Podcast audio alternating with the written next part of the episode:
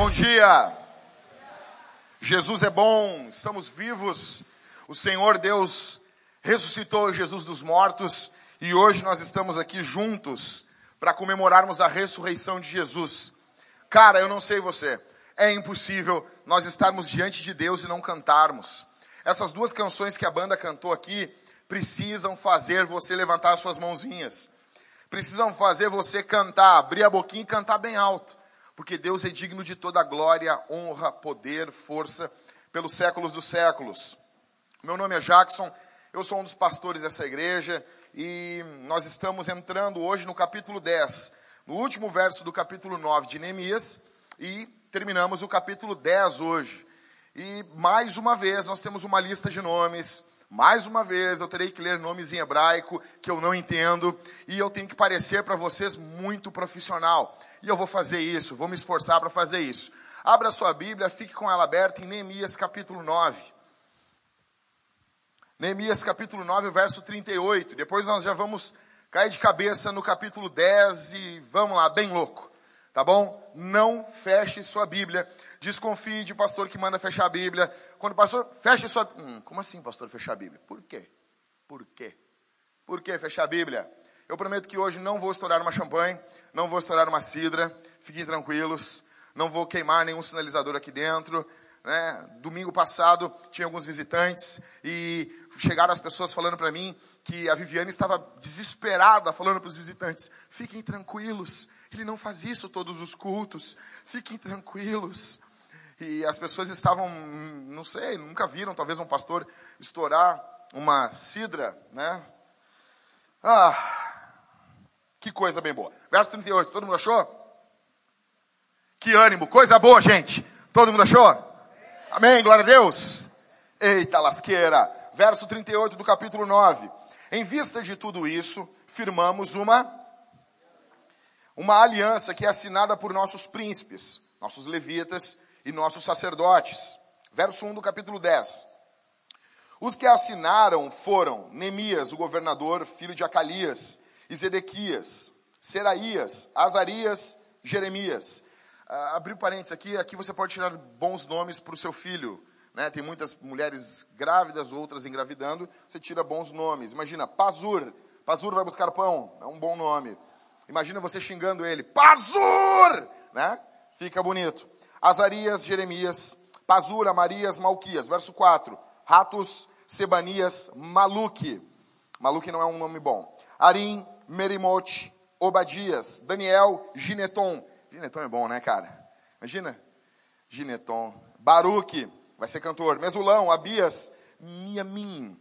Maazias, Bilgai e Semaías. Esses eram os sacerdotes, mais ou menos os pastores. E os levitas, Jesua, filho de Azanias, Binui, dos filhos de Renadade, Cadmiel, e seus colegas, Sebanias, Odias, Quelita, Pelaías, Hanã, Mica, Reobe, Razabias, Zacur, Serebias, Sebanias, Odias, Bani, Benino, Benino, entendeu? Quem tem língua presa fala menino, fala benino.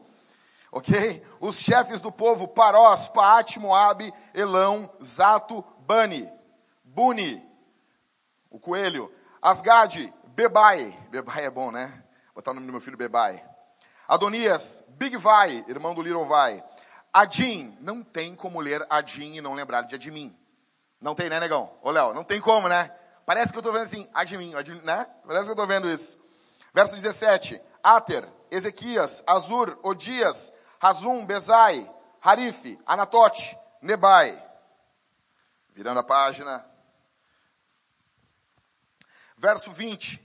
Magpias, Mesulão, Ezir, Messesabel, Zadok, Jaduá, ou Jadua, Pelatias, Hanã, Anaías, Oséias, Hananias, Hassub, Aloés, Pilha, Pilha não é um nome muito bom, Sobeque, Reum, Hazabna, Hazabna, eu, eu ensaiei isso em casa e não ficou muito bom. Hazabna, edita depois no áudio. Maazéias, Aías, Hanã, Anã. Imagina, qual é o teu nome? Anã. Um bom nome. Teu nome podia ser assim, né, Bianca? Não que eu esteja dizendo alguma coisa. Maluque, Harim e Baná. Verso 28. E o restante do povo, os sacerdotes, os levitas, os porteiros, os cantores, os servos do templo e todos os que se separaram dos povos de outras terras para seguir a lei de Deus, suas mulheres, seus filhos e suas filhas, todos os que são capazes de entender. Unem-se agora a seus irmãos e aos nobres e se comprometem sob maldição e sob juramento a seguir a lei de Deus que foi dada por intermédio de Moisés, servo de Deus, e a obedecer fielmente a todos os mandamentos, normas e decretos do Senhor nosso Deus. Verso 30. Prometemos não dar as nossas filhas em casamento aos povos da terra, nem tomaremos as filhas deles como mulheres para os nossos filhos. Isso aqui, você que é pai, tem que fazer um quadro e pendurar na sua casa. Verso 31. Quando os povos vizinhos trouxeram qualquer mercadoria, trouxerem qualquer mercadoria ou cereais para venderem no dia de sábado ou em dias santificados, nada compraremos deles nesses dias.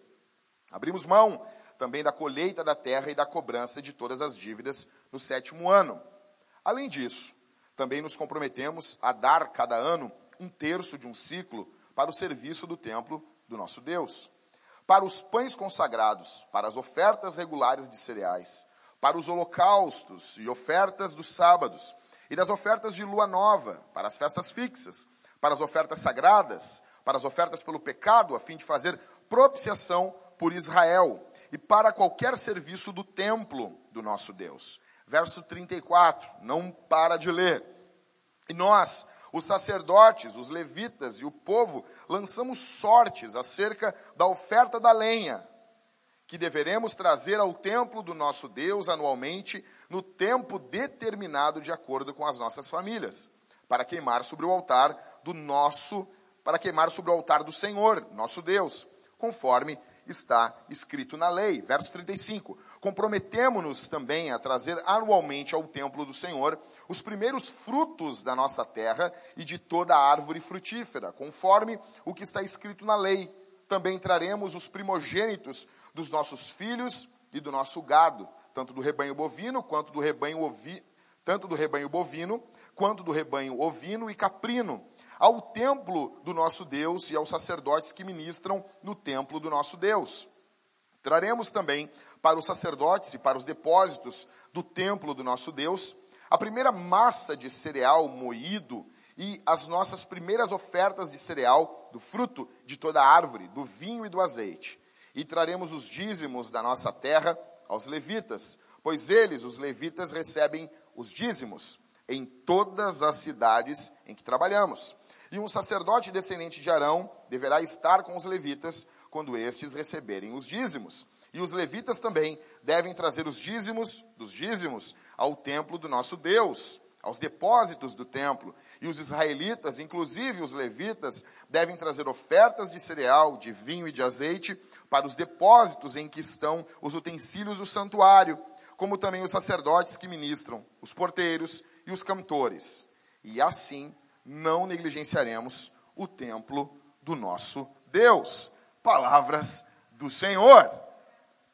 Deus está no nosso meio. Gente, fazendo um resumo bem rápido, vocês sabem o que está acontecendo aqui. Essa é a nossa 15 quinta semana em Neemias. Neemias era um cara legal, né? Era um cara tranquilo, era um cara ó, que gostava de ver sua série na Netflix. Em um dado momento ele trabalhava no emprego público, tinha o seu salário garantido no final do mês, até que chega um cara da cidade de Jerusalém e conta, o irmão dele, cara, a galera tá passando um aperto terrível em Jerusalém. Então ele pede ajuda para o rei, ele vai até Jerusalém e ele começa uma reforma reconstruindo os muros da cidade.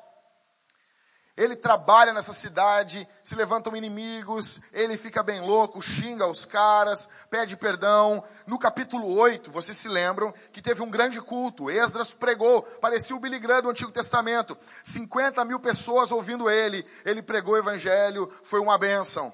No capítulo 9, vocês se lembram, semana passada o que aconteceu? Eles fazem uma oração, eles confessam seus pecados, eles abrem mão de tudo aquilo que está acontecendo de errado. Agora nós entramos aqui no capítulo 10, o que está acontecendo? Eles vão fazer uma aliança. No final do capítulo 9, começo do capítulo 10, após ouvirem a pregação de seis horas. Seis horas. Seis horas de sermão. É como pegar uma série de sermões e pregar tudo junto eles ouviram uma série de sermões em um sermão só. Imagina só, a vontade que Esdras não estava de pregar. A igreja não tinha sido plantada. Esdras estava com vários sermões acumulados, devia fazer que nem eu, um por semana.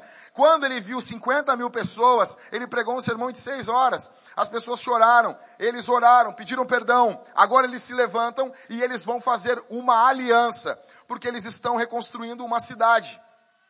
As cidades possuem, olha para mim aqui, as cidades possuem um plano estratégico para Deus. Deus usa as cidades de forma estratégica. Algumas pessoas aqui talvez vão visitar cidadezinhas do interior, ver aquelas pessoas, aqueles alemães falando, tu te ponachenta, nós gostemos de comer essa salsicha, estamos felizes aqui com a Crêmio, e, e, as pessoas pensam assim, poxa, seria muito legal morar nessa cidade, seria muito legal morar numa cidadezinha dessa, entendeu? Ter um, um calcanhar que eu não preciso usar tênis nem bota, porque as alemães do interior, eles têm um casco na, na, no calcanhar, tá bom? Vocês chegam em casa, não façam isso. Não botem no YouTube calcanhar de alemão. E como que o cara descasca o calcanhar? Não faça isso. Não faça isso. Então você pensa, seria muito legal eu morar no interior, numa casinha, ter uma plantaçãozinha, umas galinhas. E nós pensamos que isso é muito bom. Alguns pensam que o céu vai ser um lugar assim. Os Teletubbies correndo, o Windows XP, aquela tela do Windows XP, todo mundo feliz, todos sorridentes, parecendo Xuxa Lua de Cristal. Quem aqui é mais velho se lembra? Você se lembra? Quem viu Xuxa, Xuxa Lua de Cristal? Tu viu, né, Suzana? Pô, Suzana, não. Quem viu aqui, gente? Levanta a mãozinha, não precisa ter vergonha. Viu? O Sérgio Malandro, ele era o príncipe. É o caos, velho. Sérgio Malandro. O Sérgio. Não, velho. O Sérgio Malandro já foi o príncipe da Xuxa, velho. Era na mesma época que o Supla era namorado da Angélica. Você imagina ter uma filha e namorar com o Supla? Papito. Imagina que droga. Que droga! Que droga, o pai da Angélica chorava no banho. Então, o que está acontecendo aqui? Eles estão reconstruindo uma cidade. Eu pensava, deixa eu abrir um parênteses bem rapidinho aqui, não está no esboço, mas deixa eu falar para vocês. Eu pensava que a cidade era uma invenção humana. Eu achava, até pouco tempo atrás, que a cidade era uma invenção dos homens. Era um ato de rebelião, porque lendo Gênesis, a impressão que dá é essa. O primeiro momento que surge a cidade, tu nota que é um ato de rebelião. Deus manda eles se espalharem e eles se agrupam. Até que conversando com o pastor Rogério da Capela Missional, ele disse: Não, Jack, a cidade é um projeto de Deus. A cidade está dentro do coração do homem, porque ela foi dada por Deus. E ele me mandou os textos bíblicos em Hebreus, quando fala sobre a cidade celestial. Ele me mandou textos de Apocalipse. E eu fiquei pensando, me mandou o Salmo 46. Vocês se lembram? Deus é o nosso refúgio e fortaleza, socorro bem presente na angústia pelo que não temeremos. E vai falando, né? Aí há um rio cujas correntes alegram a cidade de quem? De Deus. Ou seja, um projeto de Deus. A cidade está dentro do coração do homem. E Deus possui um projeto missional para o mundo através das cidades. Tanto que quando, presta atenção aqui, tanto que quando Paulo vai pregar o evangelho, ele não vai nas cidades pequenas. Ele vai nas grandes cidades, os missiólogos entendem, Corinto, Éfeso. Colosso ele não foi, ele só manda a carta, era uma cidade pequena. Pensa, por quê? Porque ele sabe que dessas cidades grandes, a cultura vai correr como um rio para as cidades menores. Então ele prega nas cidades grandes e as pessoas às vezes vão lá para a cidade buscar alguma coisa. Sabe? Antigamente, imagina, o pessoal de Canoas, acontece muito isso. Muita gente de Canoas vem trabalhar em Porto Alegre. Então as pessoas vêm, as pessoas, por exemplo, de esteio. Tem, tem alguém aqui de esteio? Não tem nada em esteio. Tô brincando, gente. Tô brincando, tem sim. Só eu não sei. Mas assim, as pessoas vêm de esteio para Porto Alegre. As pessoas vêm trabalhar em Porto Alegre, pegam o trem de manhã, sentindo aquele cheiro de, de, de bênção. E as pessoas vêm para Porto Alegre e voltam. Era isso que acontecia no período de Paulo. As pessoas vinham para as grandes cidades, ouviam o evangelho e traziam como elas mesmas como missionárias. Paulo tem pouco tempo, olha para mim aqui, o capeta. Paulo tem pouco tempo, ele não tem como ir em todas as cidades do mundo antigo, então ele vai nessas cidades foco, nessas cidades chave para que o evangelho venha correr como um rio. O que está acontecendo aqui no verso, no capítulo 10, é basicamente uma reunião de membros. Nós já tivemos reunião de, já tivemos algumas reuniões de membros aqui na igreja. Quem aqui já congregou em igreja batista? Batista. Batista. Quem já congregou em igreja batista? Levanta a mão, espeta. Levanta a mão. Vocês já tiveram em reunião de membro de igreja batista de final de ano? no final de ano tem as votações, cara. Aí os primos que nunca vêm na igreja, eles voltam para a igreja para votar nos familiares. É uma loucura. É uma loucura, entendeu? Vocês pensam que agora a, a eleição é que o Brasil não sabe o que é uma eleição numa igreja batista, cara. O Brasil não sabe o que é, negão. O que é a luta por cargo. Tô brincando, gente. Não, não, não, não é brincadeira, não. Então, o que está acontecendo aqui é mais ou menos isso. É uma reunião batista no capítulo 10, só que sem briga. Eles estão fazendo uma aliança. Nós já fizemos isso aqui com os homens. Teve uma vez, no dia 31 de janeiro, acho que foi 2016, eu reuni os homens da nossa igreja, não era uma cavalo branco, era uma reunião só dos homens, e eu comecei a perguntar como estavam suas vidas. E nós fizemos uma aliança de amarmos nossas mulheres, criarmos os nossos filhos e amarmos essa igreja. Os homens se comprometeram. Alguns foram embora, não quiseram cumprir suas promessas, e nós os amaldiçoamos, queremos que eles se ferrem. Mas os que ficaram, nós estamos muito felizes e queremos que eles cuidem de suas esposas. A nossa relação com Jesus, ela é pactual. Ela é uma relação de aliança. Você pode cantar o Deus de aliança do Davi Sasser. Você pode ficar tranquilo. Você pode cantar essa musiquinha e fechar os olhinhos, espremer os olhinhos na sua casa. O nosso Deus é um Deus que tem relacionamentos. Por exemplo, os nossos relacionamentos com Deus é por intermédio de uma aliança. E aliança envolve singularidade, envolve compromisso, envolve obrigações e bênçãos. Por exemplo, eu sou casado há 13 anos. Eu conheço muitas pessoas, sou amigo de muitas pessoas, sou filho, eu tenho, sou sobrinho, eu, eu cara, muita, conheço muita gente da minha família e fora da minha família. Só que o relacionamento que eu tenho com a minha esposa, ele é singular, porque com ela eu tenho uma aliança. Assim é o nosso relacionamento com Deus. O nosso relacionamento com Deus, ele é singular. Ele envolve bênçãos e envolve compromisso. Assim é o casamento e assim é o nosso relacionamento com Deus. Por exemplo, após a catequese, que é o nosso curso de membros, nós temos um termo de aliança para os membros. Eu aconselho você a todo ano ler aquele termo de aliança. Porque às vezes acontecem as coisas de alguns membros fazer algumas coisas e eu digo assim, chupeta de baleia. Tu não leu aqui no termo de aliança? Tu prometeu que tu não ia fazer isso. Por que, que tu está fazendo isso, seu satanás? Seu, sua chupeta de mastodonte? Sua chupeta de tiranossauro rex? Por que tu está fazendo isso? Ah, eu não me lembro. Entendeu? O cara não lembra nem o que comeu ontem, então acho que ele vai lembrar do termo de aliança. Mas nós temos um termo de aliança aqui na igreja. E nós entendemos que a membresia ela é também uma espécie de aliança. E é o que está acontecendo aqui, em Neemias capítulo 10. Eles vão assinar uma aliança. Eles estão orando. Eles choraram. Semana passada vocês se lembram. Eles choraram. Eles confessaram pecados. Eles se debulharam chorando. Mas nem só de choro vive uma igreja. Nem só de canções com guitarra cheia de shimmer vive uma igreja. O que é shimmer? É aquele sonzinho, sabe?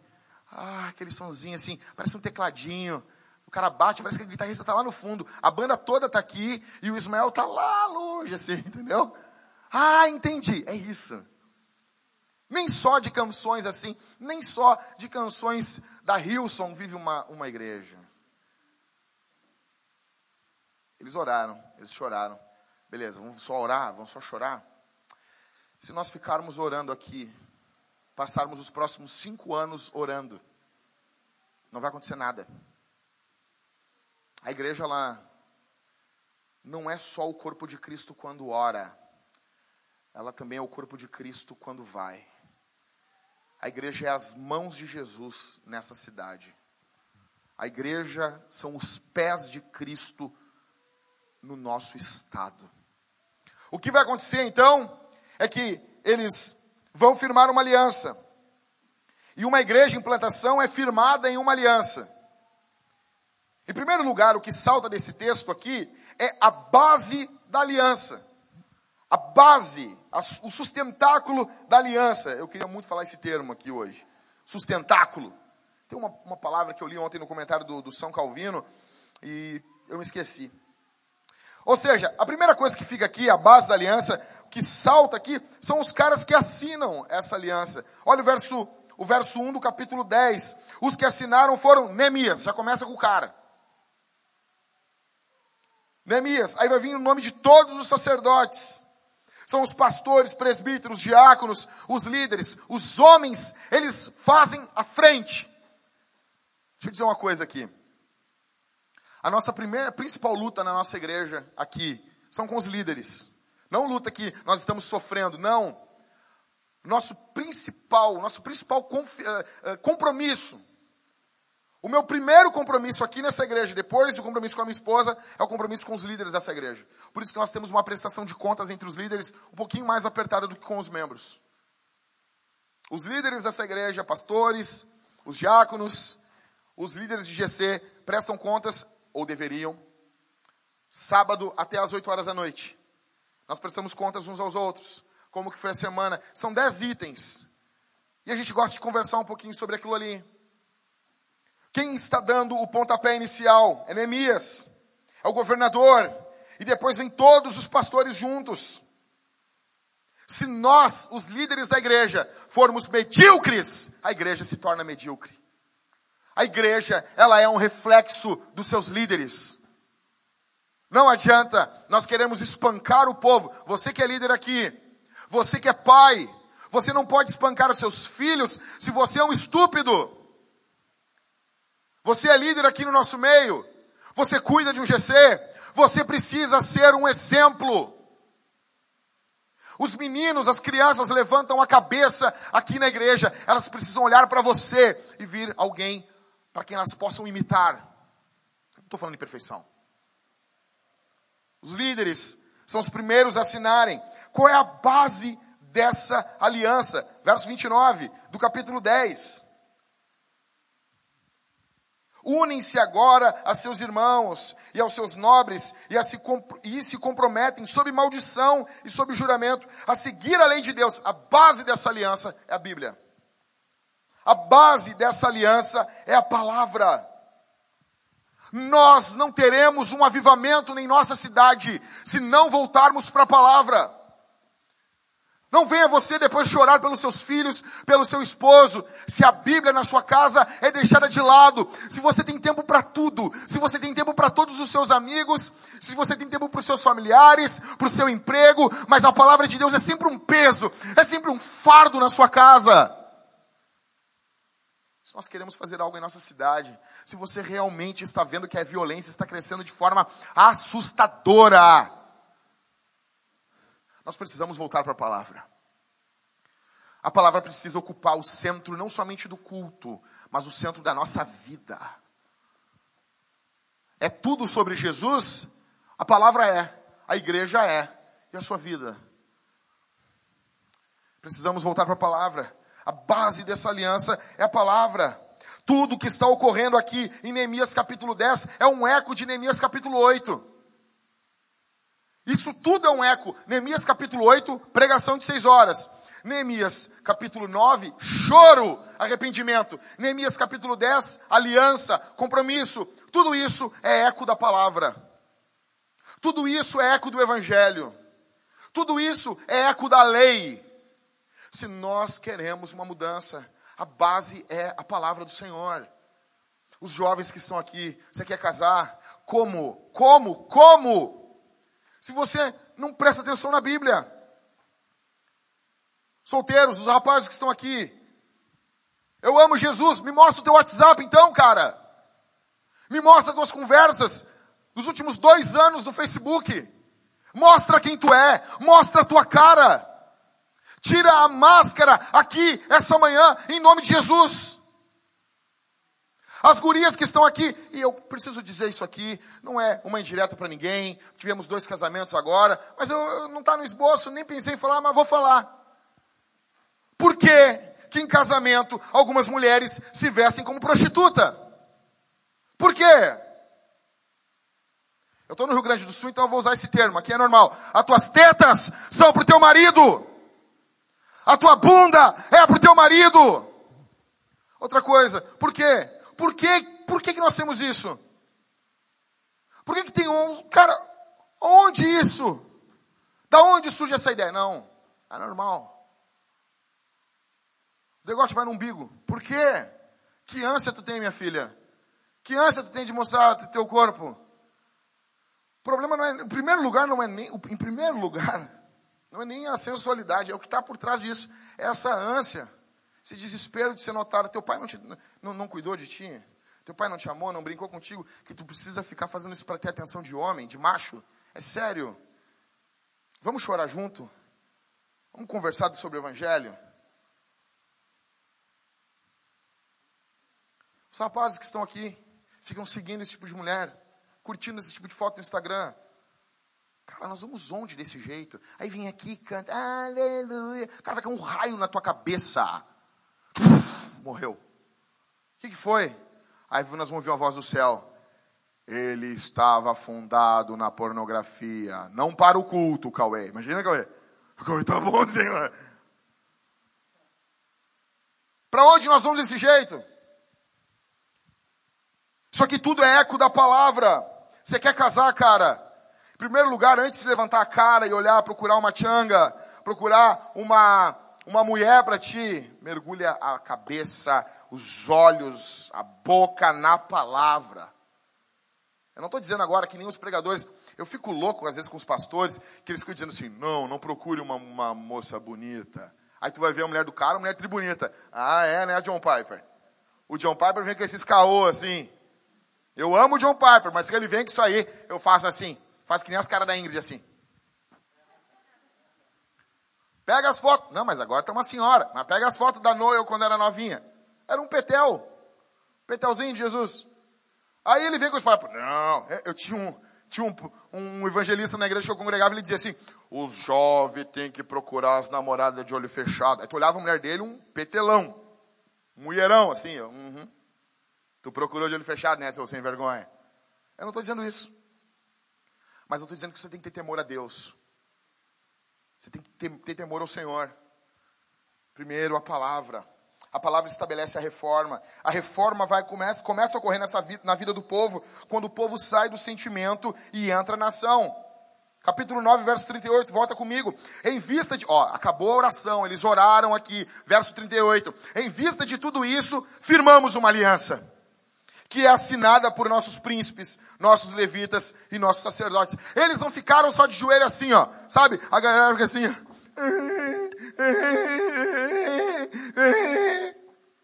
Eles não ficaram se balançando, parecendo um João Bobo só. Quer se balançar? Eu gosto de balançar, pastor. Balança então, chupeta de baleia. Se balança, gosta de balançar. Você fica feliz se balançando quando você ora? Então te balança, tá bom, tem problema. Mas eles não ficaram só fazendo isso. Imagina chegar lá, Neemias, o que está fazendo Neemias? Eu estou me balançando. Não! Eles se levantaram, estufaram o peito. Beleza. Para de choro agora. Em vista de tudo isso. Tudo isso que? Neemias 8. Ouvimos uma baita uma pregação. Pode parar de pregar essas. Já entendemos tudo. Em vista de tudo isso, essa oração aqui que não, os caras não calam a boca. Seis horas orando. Você já orou seis horas? Eu já orei uma vez com um pastor, das sete às quatro da tarde, nove horas. Quando ele disse amém, eu fiquei tão feliz, tive uma alegria. Quando ele disse amém, eu disse obrigado, Senhor. Obrigado. Final, nas últimas duas horas, eu chamava Jesus de Genésio.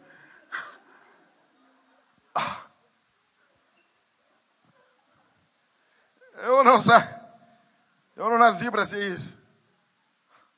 Esses caras já oraram muito, já ouviram uma grande pregação. Beleza, eles estão de pé agora, limpando assim as mulheres com as maquiagens tudo borrada, parecendo uns panda. Tu já viu quando as mulheres usam as maquiagens choram, parece um panda assim. Não é? Eu tô bem, meu amor. Tu tá tri bem. Tá bem. Tu casaria comigo se tu me visse hoje. Eu ia expulsar, já que tu é um demônio. Eles se levantam. dessa oração. Isso aqui é eco. Depois de orar, eles se comprometem. E essa aliança, ela alcança todos desse povo. Escuta aqui, cara. Não pode. Não podemos ter uns dentro e outros fora. Não podemos. Como assim não podemos? Nós queremos gente que está envolvida na missão. Não importa o tamanho do teu dízimo. Já tivemos gente com, meu, com dízimo. Eu não estou falando dízimo. Falando dízimo, dinheiro. Muito dinheiro. Nego que chegou assim, eu não vou mais congregar aqui. E tu vai quebrar tudo. Azar. Azar. Vamos para baixo de uma árvore. Não estou nem aí. De ferra, Satanás. Não precisamos. Não é o seu dinheiro, não é a sua posição. Nós precisamos de gente que esteja envolvido na missão. Todos os que estão envolvidos aqui, todos os que estão aqui construindo essa cidade estão envolvidos. Atos capítulo 2. E todos foram cheios do Espírito Santo. E todos foram cheios do Espírito Santo. Todo o povo está fazendo uma aliança aqui. Todo. Eu pergunto, os líderes estão aqui na nossa igreja sendo os primeiros? Os que mais leem Bíblia, os que mais leem livros, os que mais oram, os que mais jejumam, os que mais amam suas esposas. Nós somos exemplo. Eu não estou falando de perfeição. Não estou falando de perfeição. Por favor, não deixe a coisa estourar. Não deixe os líderes ter que chamar você. Abra o peito. Procure os líderes. Quando que você vai sair do sentimento para a ação? Do verso 38. O que, que tem que acontecer mais na tua vida? Eu pergunto isso domingo após domingo para você. Eu já não sei, eu tenho medo. Medo do quê? Medo do quê? Os caras estão tomando facada por política. E você não pode alguém olhar feio para você por causa do evangelho. É sério. Por causa de política. Os caras estão dando a vida. E por causa do evangelho.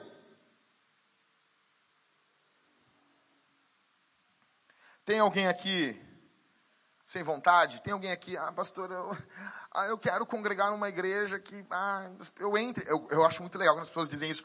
Eu quero entrar no domingo, não ser notada, ir para casa. Cara, aqui não é o lugar. Aqui não é o lugar. Nós vamos, você não vem no culto, nós vamos perguntar, por que você não vem no culto? Isso você vai ter que dizer. Se você está mal, nós queremos saber o que está acontecendo com você. Porque a gente quer que você faça o mesmo com a gente. Por que a gente quer que você se preocupe uns com os outros? Porque isso é família, igreja é família. Você está bem, está passando por necessidade financeira, nós queremos ajudar você. Você tem que abrir o peito, você não pode ser orgulhoso. Então, em primeiro aqui é a base da aliança. Em segundo lugar, o que salta desse texto são os termos da aliança. Então, primeiro é a base, em segundo são os termos dessa aliança. Então, são quatro termos nesse segundo ponto aqui, presta atenção. O primeiro termo dessa aliança, eles se comprometem sob maldição e sob o juramento de seguirem a Bíblia. Verso 29. Eles estão dizendo para Deus, Senhor, nos amaldiçoa. Olha para mim isso aqui. Nos amaldiçoa, nos persegue, nos disciplina, nos julga, se nós não seguirmos a tua palavra. Isso aqui é muito sério. Isso aqui não é brincadeira, cara. Ou seja, eles estão dizendo: Senhor, se nós nos, te abandonarmos, nos traz de volta. Nos traz de volta. Nos disciplina. Não nos permita ser rebelde. Nos corrija. Deus, eles estão dizendo assim: Deus, não deixa a gente ser entregue a nós mesmos. Não nos deixa sermos entregues a nós mesmos. Sabe por quê? Porque não tem construção de cidade, plantação de igreja, casamento que dure, filhos abençoados, se você não teme a Bíblia, se você não ama a Bíblia, se você não ama o Evangelho. Não tem. Então, o primeiro termo da aliança é uma, um comprometimento sob maldição. Se eles não seguirem a Bíblia, eles estão dizendo assim: Deus nos julga, nos aperta. Você acredita na Bíblia? Ou a Bíblia é só um livrinho de história para você? A Teliteor estava viajando agora para Campinas, semana passada, semana retrasada, e foi muito legal. Tu entra no, naqueles, uh, naquelas livrarias de aeroporto, aí tava uma Bíblia, e do, e do lado vários livros de fantasia. Aí eu olhei para Talita assim, deve ser um ateuzinho frustrado que fez, que organizou isso aí. Óbvio que é. É óbvio que é. Alguém que segue a teia, entendeu? Sabe esse pessoal da teia? Você não pode rir de ateu, Jack. Tá bom. Eu vou parar. Só hoje. Sabe esse pessoalzinho assim de. O Estado é laico. Não pode ter político de igreja.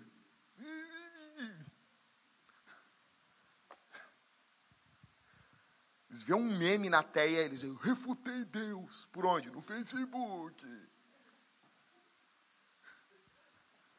Está refutado. Como que Deus pode ser um se tem três? Eita, acabei com o cristianismo. Ah, isso é demais. Eu fui uma vez, estava no YouTube e tinha um vídeo, um vídeo assim, o vídeo destruidor do cristianismo. Eu estou sozinho na minha sala assim. Eu, ai meu Deus, eu clico ou não clico. Ah, cara, mas eu sou muito curioso, cara. É assim, Muitos perderam a fé com esse vídeo. Ai, ai, ai, ai, ai. Minha Nossa Senhora dos Evangélicos. Eu, eu cliquei. Cliquei. Ai, meu Deus, eu vou perder minha fé. Já fiz o sinal da cruz assim. E comecei a ver. Era um gurizinho, tinha uns 16 anos. Quando o guri começou a falar assim, meio foinho, assim, parecia o Tico do, do Tico e Teco. Sério? E daí os comentários assim, nossa, eu larguei a igreja, larguei tudo por causa desse vídeo. E dizendo assim: Sim, Deus é todo poderoso, ele pode fazer uma pedra que ele não possa carregar.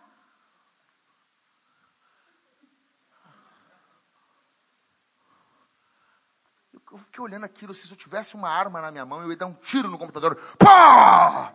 Não fala isso, discurso de ódio. Tô brincando. Não ia fazer um negócio desse.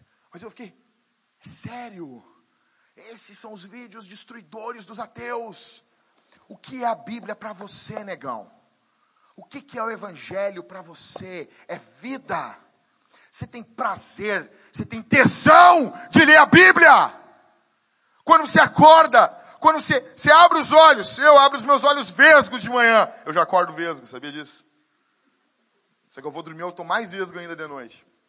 Eu acordo, primeira coisa, é com quem que eu falo? É com Deus ou é com a minha, com a minha mulher? Claro, tem mulher que fala pra caramba, eu sei disso. Você acorda, tem mulher que fala dormindo, cara. Tem mulher que fala dormindo, velho, ela fala demais, que até do sono ela tem que falar. É assim, Michael? Não aguenta. E o Michael tem três mulheres em casa ainda. Sempre perguntando, Michael, como é que está o teu coração? Acorda. Lê a Bíblia. Lê a Bíblia. Cara, eu estou lendo Salmos, um salmo por dia, umas seis vezes, o mesmo salmo por dia. Eu estou no Salmo 117, dois versículos. Dois. Dois. Dá quatro segundos. Lendo dois versículos. O cara não consegue ler dois versículos quando acorda. Dois. Bíblia. Então, o primeiro termo da aliança aqui é a palavra. O segundo termo da aliança verso 30 aqui, é que a parafuso vai dar uma apertadinha, é que a palavra ela vai ser aplicada à família. Então, o primeiro termo da aliança é a palavra. O segundo termo é que essa palavra ela é aplicada no contexto da casa. Verso 30. Verso 30, baixa a cabeça e lê comigo aí, seu Satanás. Verso 30, prometemos não dar as nossas filhas em casamento aos povos da terra nem tomaremos as filhas deles como mulheres para os nossos filhos. Nós não vamos deixar, ei, nós não vamos deixar as nossas filhas se casarem com não cristãos. Eu acho que na pança, na barriga da minha mulher tem uma, tem uma menina. Eu já falo para ela assim: tu vai casar com um homem de Deus com o servo de Deus. Papai vai moer ele. Ele vai vir aqui. Ele vai me olhar. Eu vou ter um cutelo em cima da mesa. Eu vou estar comendo uma carne crua, olhando para ele, rindo.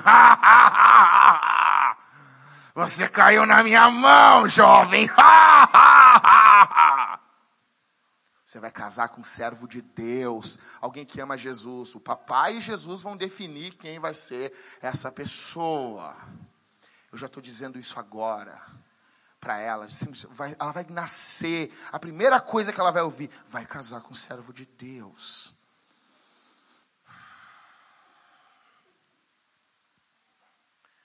E se for jovenzinho aqui da igreja, o bicho vai pegar, rapaz. Ah, pastor, eu quero lavar o teu carro. Nunca quis lavar meu carro. Por que quer lavar meu carro, rapaz? Por quê? Eu lavo. Eu mando lavar, não quero que lave meu carro não, rapaz. É, começa assim, Marco. Tu vai ver, Marco. Tu vai ver, você começa a querer lavar o carro do cara. Eu, eu corto a grama. Por que tu quer cortar a grama, imundícia?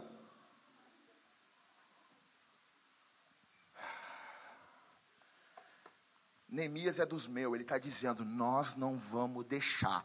Daí a sociedade é assim, não, mas a pessoa que escolhe. Como assim?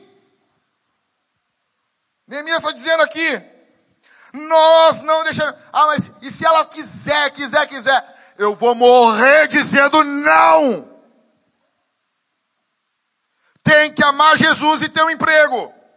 Você quer casar?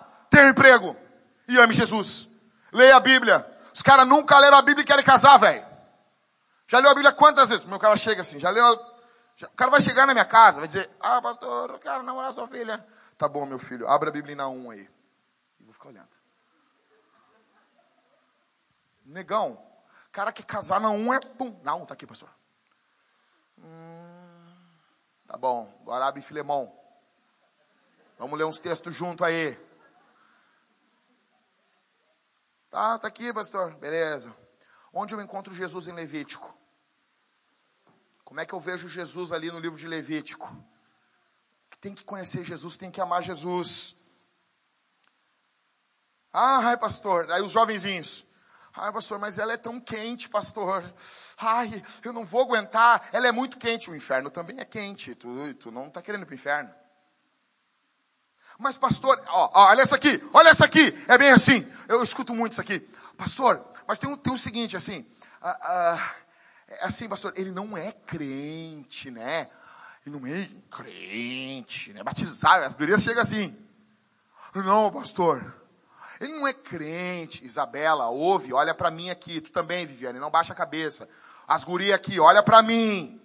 Ai, pastor, mas ele, é, ele, ele acredita em Deus. Os demônios também. Tu não quer namorar um demônio. Tiago não fala isso? Que os demônios também acreditam. Só acreditar em Deus não basta. Você precisa se casar dentro da aliança. Isso aqui é muito sério. Homens, homens que estão aqui. Os homens aqui em Neemias estão fazendo um pacto de cuidarem das suas mulheres e dos seus filhos, e das meninas e dos jovens do povo eu quero fazer um pacto com vocês aqui essa, essa manhã. Vamos cuidar dessa gente aqui. Os homens que estão aqui, vamos cuidar dessa gente. Eu preciso que você faça um pacto junto comigo. Você que é casado, você que já tem um coração paternal, você que olha uma menina e não quer ter uh, experiências sexuais com ela, ter, você não vê, você vê ela como uma filha. Eu quero, eu quero que você faça um pacto comigo aqui. Eu quero que você seja um homem de verdade aqui para nós construirmos uma igreja, para nós construirmos uma igreja de verdade, nós precisamos de homens de verdade. Notem, o Jackson está falando isso diversas vezes. O texto leva a isso. O texto, eu estou pregando Neemias, o texto leva a isso. O tempo todo o texto aponta para isso. Vamos cuidar dos nossos filhos, vamos amar nossas esposas. Vamos fazer uma aliança aqui essa manhã, de hipótese alguma permitir que nossos filhos se casem fora da aliança. E se quando acontecer alguém, isso vai acontecer aqui, nós vamos orar, entrar em oração como igreja, para que Deus abra os olhos do moço e da moça no nosso meio. Nós não vamos ficar julgando e dizendo, ah, o fulano, tu viu o fulano? Nós vamos orar. E quando nós falarmos com os rapazes, nós vamos dizer, rapaz, não faz isso. Tu vai destruir tua vida. Tu está desonrando o nome do Senhor. Minha filha, escuta as moças, as, as solteiras que estão aqui. Se ele não ama Jesus, ele não tem como amar você. Ele não tem como cuidar de você, ele não tem como se dedicar a você até ele ou você morrer, não tem como. Confie em mim, por favor, eu quero o seu bem. Cuide agora, ele vai pegar, ele vai dizer que se interessa, ele vai dizer que se importa, ele vai perguntar coisas para vocês que ninguém perguntaram, ele vai querer se passar uma pessoa muito entendida, ele só quer dormir com você, só isso. Quantos jovens estão trocando nudes? Cara, isso é loucura. Por favor, se você está fazendo aqui, procure um dos pastores no final do culto. Eu quero falar com você. Eu preciso falar com você. Os pastores aqui com as esposas, nós queremos conversar com você. Não faça isso. Isso é sério. Isso é sério. Se algum homem aqui da igreja pediu uma foto de você, por favor, me chame me chame, eu quero conversar sozinho com esse cara dentro dessa sala aqui.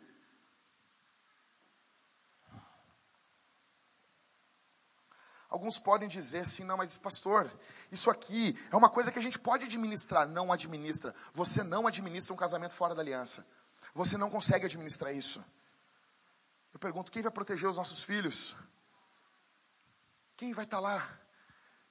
Quem vai estar tá lá para falar com os garotos e perguntar, ei rapaz, ô Davi, Ô Davi, vem cá falar com o pastor aqui.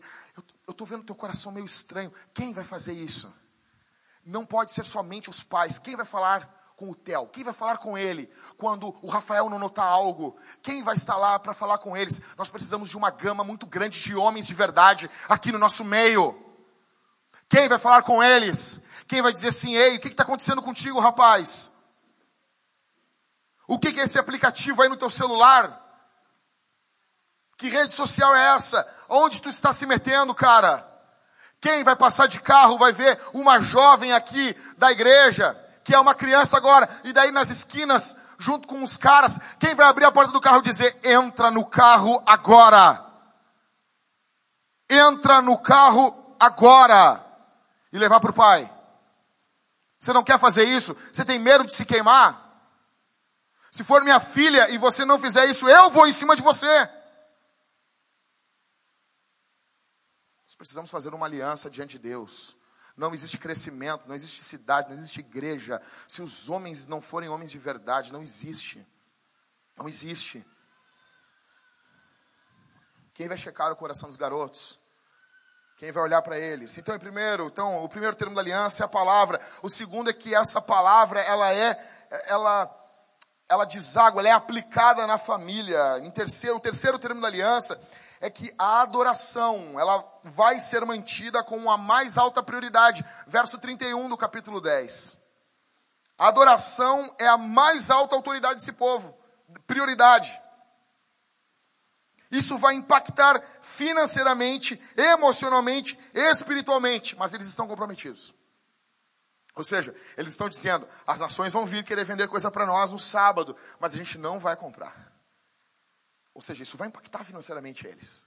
Mas os olhos deles não estão no dinheiro, no metal. Está no Senhor. Está no Senhor.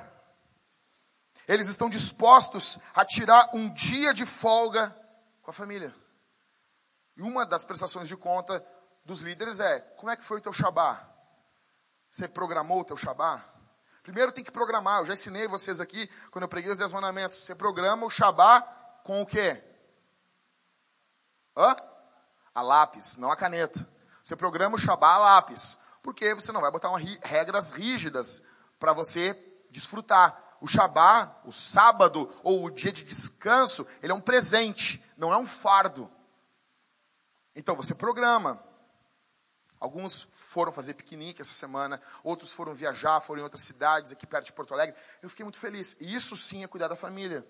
E muitas vezes nós não fazemos isso. Eu pergunto: você está descansando com a tua casa? Está tirando um dia ou no mínimo um turno de descanso programado com a tua mulher, com os teus filhos? Eles estão se comprometendo. Eles estão se comprometendo em não quebrar o quarto mandamento, porque hoje em dia o quarto mandamento ele não tem tanto aquele peso do Antigo Testamento, não tem, não tem. Cristo ressuscitou, as coisas são diferentes hoje em dia. Havia uma carga extremamente cerimonial no quarto mandamento, mas ele ainda existe como princípio. Se você não descansar, você vai se quebrar. Se você não tirar um dia de descanso, você vai se quebrar. Se você um dia da semana não dormir um pouco até mais tarde, você vai destruir a sua saúde. Você vai. Eles estão comprometendo a desfrutar do trabalho e não só trabalhar. Jesus ressuscitou no domingo e agora a igreja, a partir do primeiro século, ela passa a enxergar como o dia do Senhor o domingo. Eles passam a se comprometer, porque Jesus é o descanso. Jesus disse: Vós que estáis cansados, vinde a mim, e vocês vão encontrar descanso para as vossas almas. Sábado, Shabá, Jesus é o nosso sábado. Só que mesmo assim nós precisamos descansar. Eles estão se comprometendo a descansar. Você está tendo, tem, noção, tem noção do que é isso? Agora, Paul Washer, o pregador do inferno ardente, ele escreveu três grandes arrependimentos. Quando ele teve um, um ataque fulminante, um ataque cardíaco ano passado, ele quase morreu, Deus guardou a vida dele. E ele é uma bênção, um homem de Deus, e ele botou três grandes arrependimentos. O primeiro grande arrependimento foi, ter foi não ter amado o quanto ele deveria ter amado. Ele disse que a filha dele, ela é louca por jogos de tabuleiro. E ele, ele disse, se eu tivesse morrido agora, eu teria jogado poucos jogos de tabuleiro com a minha filha.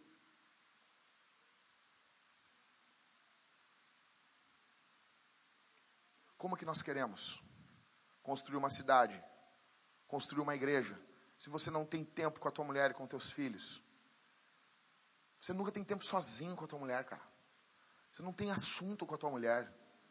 Sempre tem que ter alguém enfurnado junto com vocês. E é muito bom, é muito bom estarmos juntos, é muito bom estarmos congregados juntos, mas você tem que ter tempo sozinho, só tu e a tua mulher. Só vocês dois. Você tira um dia de folga, você planeja, você cultua com a igreja. Você, você, você leva o domingo a sério? Ou isso aqui é uma brincadeirinha para você? A ceia não é bem a ceia. Eu estava numa conferência de plantação de igreja, e toda a conferência de plantação de igreja eles encerram a conferência um ceia. E eu estava podre, moído. Eu ia ter que dirigir mais de 100 horas em São Paulo. Os caras de São Paulo eles andam muito rápido, são loucos. Os caras são loucos. E eu, ah, e quando começou a ceia, eu vou sair. Disse, não, é o corpo do Senhor. É o sangue do Senhor. Eu vou comer e vou beber de Deus. Eu estou cansado e isso vai me revigorar. Não só a minha alma, mas o meu corpo físico também. Você leva a sério isso, o culto de domingo? Ou isso aqui é uma bobagemzinha para você? Ou é uma coisinha que. É o que mais acontece hoje em dia. Toda a vida do cristão, toda a vida do cristão deve ser organizada ao redor do domingo. Toda, toda, toda. Essa é a ideia do quarto mandamento no Antigo Testamento. Eles organizavam a vida, a agenda, olha aqui para mim ela orbitava ao redor do dia do culto. No Novo Testamento, isso acontece, os puritanos entendem isso, eles organizam a agenda ao redor do culto. Tudo orbita ao redor do culto a Deus. O culto comunitário a Deus. Nós queremos muito, olha para mim aqui, um culto à noite aqui na Vintage. Ah, mas temos espaço aqui ainda, não importa. Deixa eu dizer uma coisa para vocês. Eu estava em Macaé fui pregar numa cidade, me encontrei com alguns plantadores de igreja e a gente foi comer uma pizza depois do culto. Estamos todos reunidos e, e você sabe, sabe esse papo de pastor, quando o pastor começa a apertar a pessoa assim? Quando tem plantadores de igreja junto, eles começam a fazer uns com os outros isso. E eu estou sentado, feliz, sorridente, com a minha cara de louco, comendo pizza. Eu gosto de pizza. Eu sou tipo um tartaruga ninja, eu amo pizza. E eu, estamos todo mundo junto, felizes, sorridentes, quando de repente um dos plantadores, meu amigo, homem de Deus, ele pergunta assim, e aí Jack, como é que tá os cultos lá na Vintage? Aí eu digo, tá bem, cara, mas agora a gente está só com culto. Por quê, Jack? Eu, não, que a gente estava num prédio menor, né? A gente estava fazendo dois cultos. Agora a gente está só com culto, né? Que horas que é o culto lá, Jack? Eu, às 10 da manhã. E como é que vocês estão alcançando quem só pode ir de noite? Fica me olhando assim. Como é que vocês alcançam eles para Jesus? Como é que eles ouvem a palavra? Como é que eles tomam a ceia? E ficou me olhando. Eu, é, a gente não alcança. Jack, então vocês não são missionais, né? Assim. Assim. Eu. Não, mas aqui. É que o nomezinho é bonito, né? Ô Jack, vocês deveriam, não podiam ter, não podiam ter parado com os dois cultos. A galera já estava na pegada, já passa um culto para a noite. Assim, é, mas a nossa equipe, cara, vai sozinho. Assim. Como é que vocês começaram a igreja? É, comecei sozinho. Vai sozinho. Planta uma igreja à noite.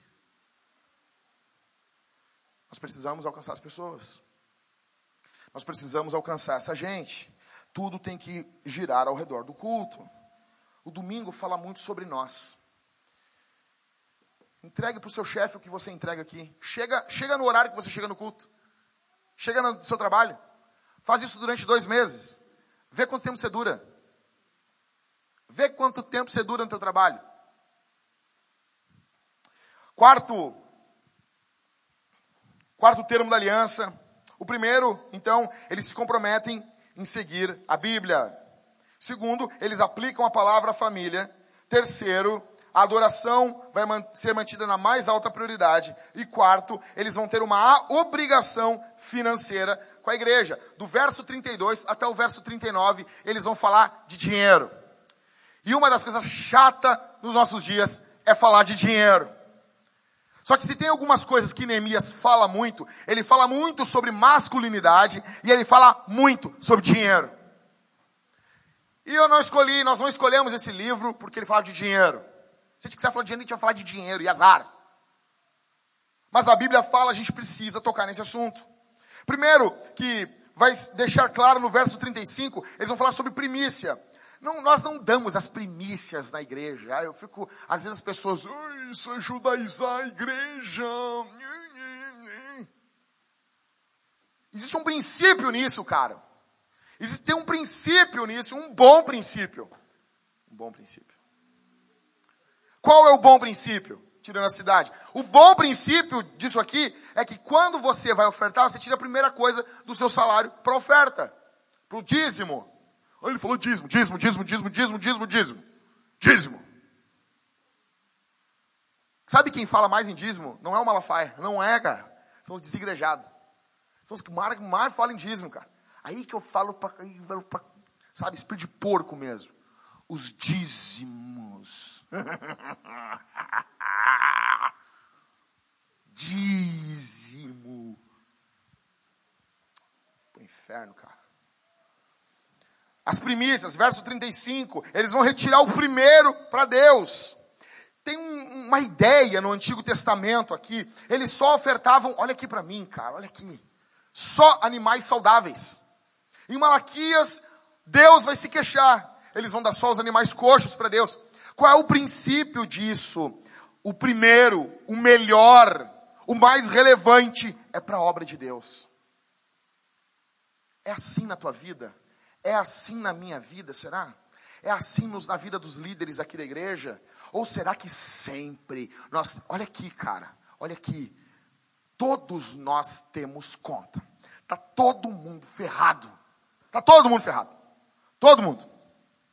Alguns vão dizer que 78% da, dos brasileiros estão no SPC. Mas o Ciro disse que vai tirar a galera. Não acredita nisso, tá? Ô pastor, eu vou votar nele. Não faço campanha para ninguém, tá? Não faço campanha para ninguém, mas por favor. Por favor, Ciro, não, né? Por favor. Então, tá todo mundo, todo mundo, todo mundo pode chegar assim. ah, Ever, esse mês. Esse mês o que, cara? Esse mês tu vai comer a semente? É isso? Esse mês Deus Deus não, Deus não, é, eu, eu penso muito isso assim. E aí, Jack, vamos fazer tal coisa? Se Deus abençoar, parece que Deus não abençoa, né? Parece que Deus não faz, né? Como assim? Deus é abençoador. Deus, o dinheiro que você recebe, uma parte da oferta. Se você quiser usar para o outro lado, você usa. Você usa. Mas é a mesma coisa que envolve teu filho. Nós estamos cuidando de gente. Envolve salário, envolve coisa de muita gente. Você está dizendo literalmente, não quero que coma esse mês Não quero que faça isso esse mês. Não quero que tenha. Cara, eu vou dizer uma coisa. Você tem que acabar o culto aqui. Você tem que ir ali, chamar a Valéria Letieri e olhar a dispensa da igreja. Aquilo tem que estar transbordando. Mas é uma, um, uma muquiranagem na nossa época. São um bando de muquirana os crentes na nossa época, cara. As coisas para Deus é sempre difícil. Conhecer, eu conheci a teologia reformada. Não vai plantar batata, cara. Que teologia reformada é essa? Que fez você orar menos, que fez você ler menos Bíblia, que fez você ofertar menos, que fez você chorar menos lendo o Evangelho, cantando na igreja. Você não tem mais vida de Deus em você. Que calvinismo é esse que não ecoa dentro da vida, cara? Não é isso que está acontecendo aqui. Do verso 32 ao verso 39, eles vão falar, e termina no verso 39 assim: E assim não negligenciaremos o templo do nosso Deus. O templo não é isso aqui, tá? É isso aqui, é a igreja, o povo. O povo é a casa de Deus. Isso aqui é a casa de Deus, não porque Deus está habitando aqui nesse prédio, aqui em nós. Então nós somos a casa de Deus. Vós sois o templo do Espírito, é plural. Ou seja, eles, a oferta, ela revela a prioridade do coração. Por isso, por isso, antigamente, quando os pastores diziam, Jack, vocês não podem ordenar alguém que não oferta. As ofertas do, de um pastor elas têm que ser as mais altas. Eu pensava assim, eu, escuta aqui, eu olhava 1 Timóteo 3 e eu pensava assim, Paulo não fala isso nas recomendações do presbítero. Só que no capítulo 4 ele diz o quê? Que o presbítero ele é o modelo do rebanho. Cara, e não é o dinheiro, não é o dinheiro. É o que o dinheiro revela. Porque se o teu coração está num lugar, tu dá um jeito. Você dá um jeito. Você se organiza. Eu comprei um livro essa semana. Não me julgue. O Marco já está rindo, esse demônio. Escuta até o final. Escuta até o final. Eu não me entreguei para a teologia da prosperidade. Fica tranquilo. O nome do livro é Eu Quero Ficar Rico. Calma calma, calma, calma. Eu falei com o Lucas Michel, vocês não editem esse negócio aqui, larga assim na internet. Eu falei com o Lucas Michel, eu quero o melhor livro de introdução à organização de renda familiar. Eu quero organizar meu dinheiro, porque eu quero ofertar mais no ano que vem. Eu quero, óbvio, cara, como é que eu vou continuar ofertando a mesma coisa que eu oferto em porcentagem todos os anos? Se eu não, se eu não conseguir aumentar minha oferta o ano que vem, em 2020 tem que aumentar nem que seja 1%. Estou falando eu. Os líderes, quem é líder, quem é presbítero, tem que pensar assim. Óbvio. Quem é presbítero, quem assim, não, quem está com o coração na igreja, quem quer plantar a igreja, eu quero enviar plantador, nós queremos plantar mais igrejas, nós precisamos fazer isso. Mas para fazer isso eu quero organizar meu dinheiro. Então eu converso com o Daniel, assim, Daniel, eu preciso, eu muito desorganizado, eu quero arrumar isso. Aí tem algumas planilhas, algumas coisas, vendo, pesquisando, vendo vídeos na internet. Por quê? Porque principalmente eu quero ter uma reserva de dinheiro para minha família e eu quero aumentar minha oferta. Porque eu quero que essa igreja avance. Pergunto para você, eu pergunto, olha aqui para mim, cara. Se o texto está lidando disso, o nosso coração não está nisso, tem algo errado. A gente não está alinhado com a Bíblia, cara. A gente pode ser tudo, menos uma igreja bíblica tesouros, primícia, o melhor, todos esses temas eles permeiam o Antigo Testamento e eles desembocam com mais força no Novo. A vida, o que resumindo aqui, eles estão organizando a vida ao redor de Deus. Bíblia, família, aliança, adoração, finanças. Toda a vida está orbitando ao redor de Deus.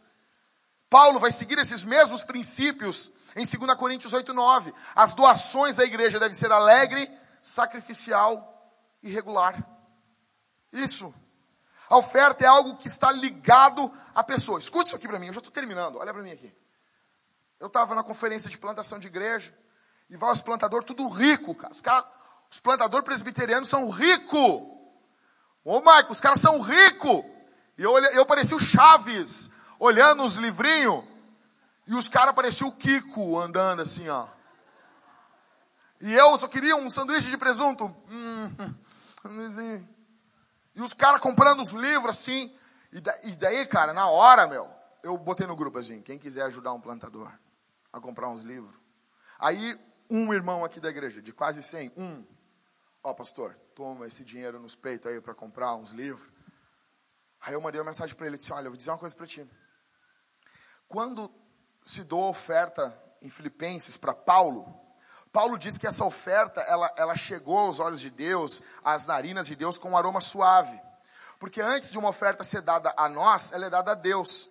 E Paulo diz que recebe isso com uma reverência cultica. Quando alguém dá uma oferta para você, você tem a reverência com isso. Isso é dinheiro santo. Por que, que é dinheiro santo? Porque a pessoa está dando um pouco dela. Quando você dá oferta, você está dando um pouco de você. Porque para conseguir esse dinheiro, você doou você. Você doou o seu tempo. Você doou um pedaço de você. Tantos por cento da minha renda eu dizimo, eu oferto. Então isso é um pouco de mim. Você está entendendo? Isso fala da gente. Quando você não oferta, você não doa nada de você.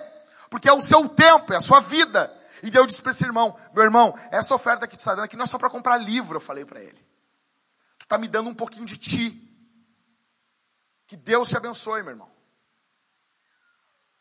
É assim com a gente. Aqui, cara. Você tem que comprar. Eu não é, não estou ganhando nada. A, a, capa mudou. Compra com o Maicon. Ah, não tem, te ferra, Maicon. Vai atrás. Você tem que ler esse livro. Deleitando essa trindade. Agora a capa é escura, uma outra capa. Vocês acham que eu não vou riscar aqui? Vocês acham? Vocês acham?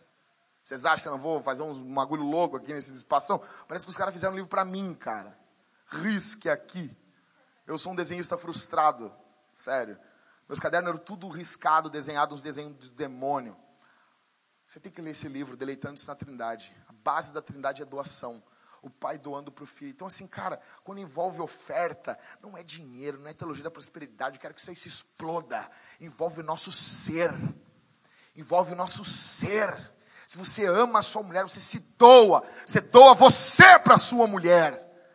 Você tem noção disso? se envolve, você doa para a igreja. Eu não estou falando só de dinheiro, eu estou falando de vida, cara. Que dentro está o dinheiro também, tudo. Tudo. Quando pegar o seu dinheiro, não lembre só da igreja, lembre daqueles que têm necessidade. Você tem que ter uma reserva, um valor fixo, nem que seja 2% da tua renda, tem que ir para alguém que não seja na tua casa e nem um irmão aqui. Tem que ir para alguém. Nós precisamos arrumar a fachada dessa igreja. Se Jesus estivesse pastoreando aqui como o pastor titular e não somente como pastor de todas as igrejas, Jesus ia fazer assim: gente, vamos organizar isso aqui. Vamos botar uma fachada bonita aqui. Daí nós ia poder botar a cara do pastor na frente. Legal, né? Seria legal, né, legal? Imagina Jesus e botar a cara de Jesus assim. Nós estamos com o homem. Precisamos organizar essa fachada. Precisamos começar um novo culto. Um culto envolve mais dinheiro. Precisamos encher nossa dispensa.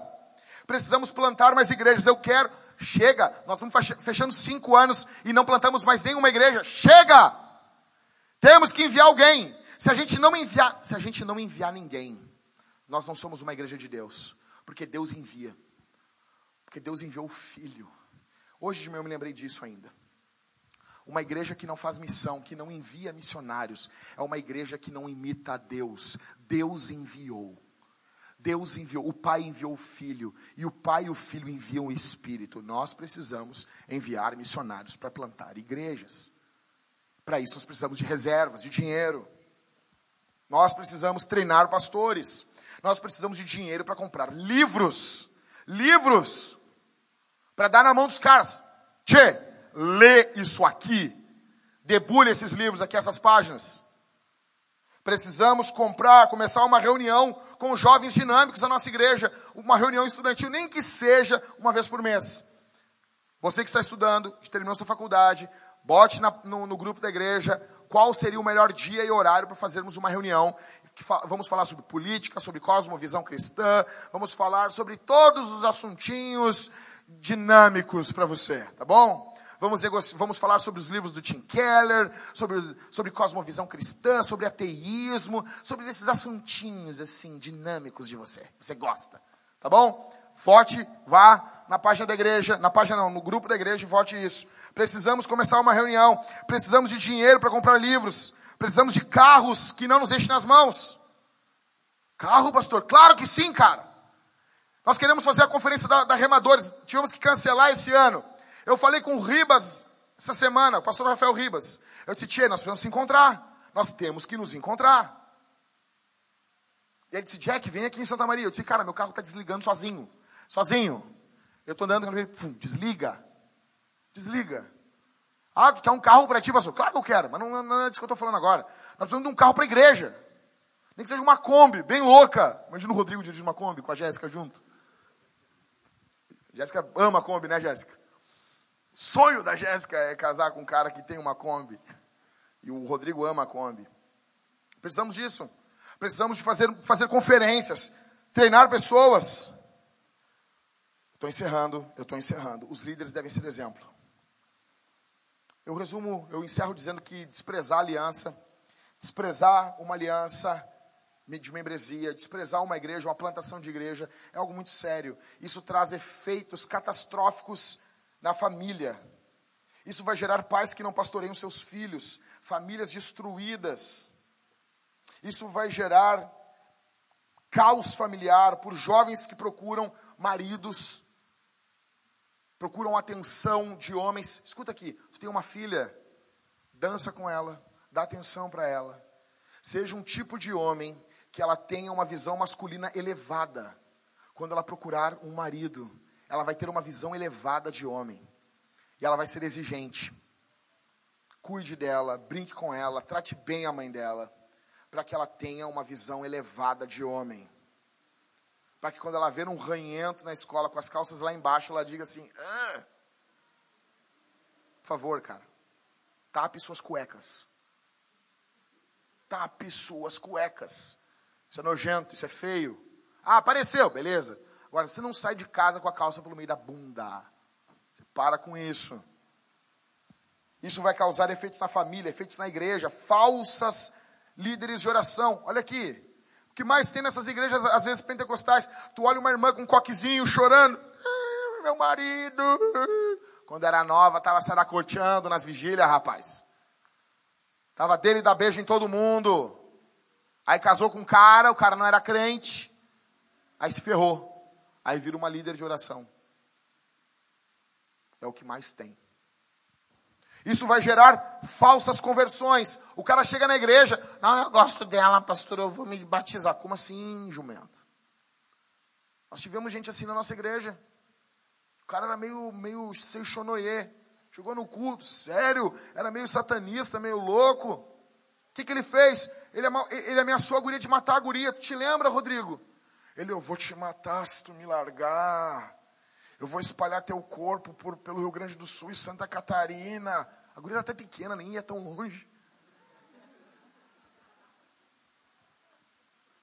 Aí eu cheguei perto dele e eu disse assim, com amor no coração, tá? Nós vamos te matar, rapaz. Nós vamos te matar. Vou te levar para um, um, um, um mato, passar a noite inteira brincando contigo, rapaz. Não, pastor, que é isso? Assim, tu cala tua boca, imundícia. Vem domingo que nós vamos conversar. Até hoje ele não voltou.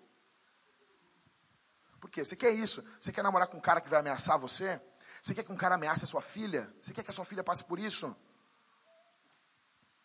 Desprezar a aliança gera isso. Gera efeitos na cidade. Uma cidade sem referência de uma família forte. Eu encerro dizendo que graças a Deus Jesus, ele cumpriu a aliança. Jesus não desprezou a aliança. Jesus morreu para que nós tivéssemos uma aliança com Deus. O sangue de Jesus nos garante uma aliança com Deus. A boa notícia para você aqui, se nós queremos ser uma igreja de verdade, precisamos olhar para Jesus. Precisamos confiar no sangue que foi vertido pela nova aliança. Eu quero orar por você. Feche seus olhos. Feche seus olhos precisa haver um eco da aliança de Jesus em nossas vidas. O jeito que a gente olha para a família, para os homens, para a oferta, para a adoração, tem que mudar nas nossas vidas. Tem que mudar. Feche os olhos. Pense em você nesse momento. Pense nos seus pecados. Pense como você é miserável. Pense como você é desgraçado. Pense, pare, pare de lhe absolver. Deixa que a cruz absolva você. Deixe que o Evangelho venha absolver você. Deixe que Cristo, o sangue de Jesus, justifique você. Medite como você é ruim. Medite como você é desgraçado contra a tua família. Você, marido, como você é grosso com a tua mulher. Mulher, como você é insubmissa ao teu marido. Os filhos que estão aqui, pensem como você despreza seu pai muitas vezes. Como nós desprezamos a igreja, desprezamos tudo isso. Feche seus olhos, vamos orar. Senhor, Pai, nós te agradecemos pela tua palavra. Te agradecemos porque o Senhor fala na nossa linguagem. Ajude-nos, nós, os homens que estão aqui, a fazermos uma aliança diante do teu povo, amarmos nossas mulheres, nossos filhos, amarmos a igreja, cuidarmos da igreja, em nome de Jesus. Ó Deus, que o que falamos aqui não venha ficar somente no domingo, mas venha ecoar durante a semana, em nome de Jesus. Faz em nós, Senhor, por favor. Derrama teu espírito sobre nossas vidas. Eu te peço, eu te agradeço, confiando no Senhor. Faz assim. Levanta a nossa igreja, dispensa, envia um avivamento sobre nós.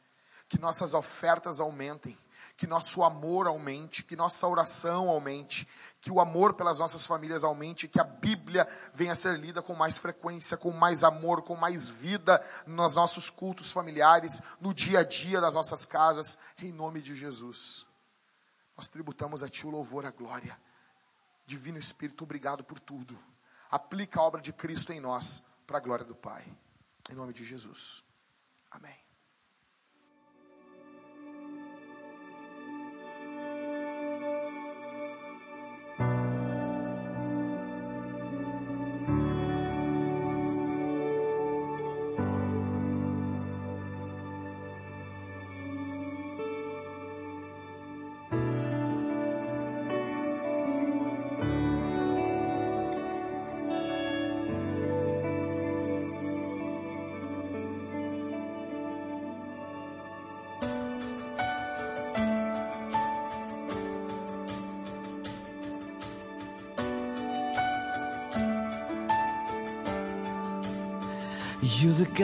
This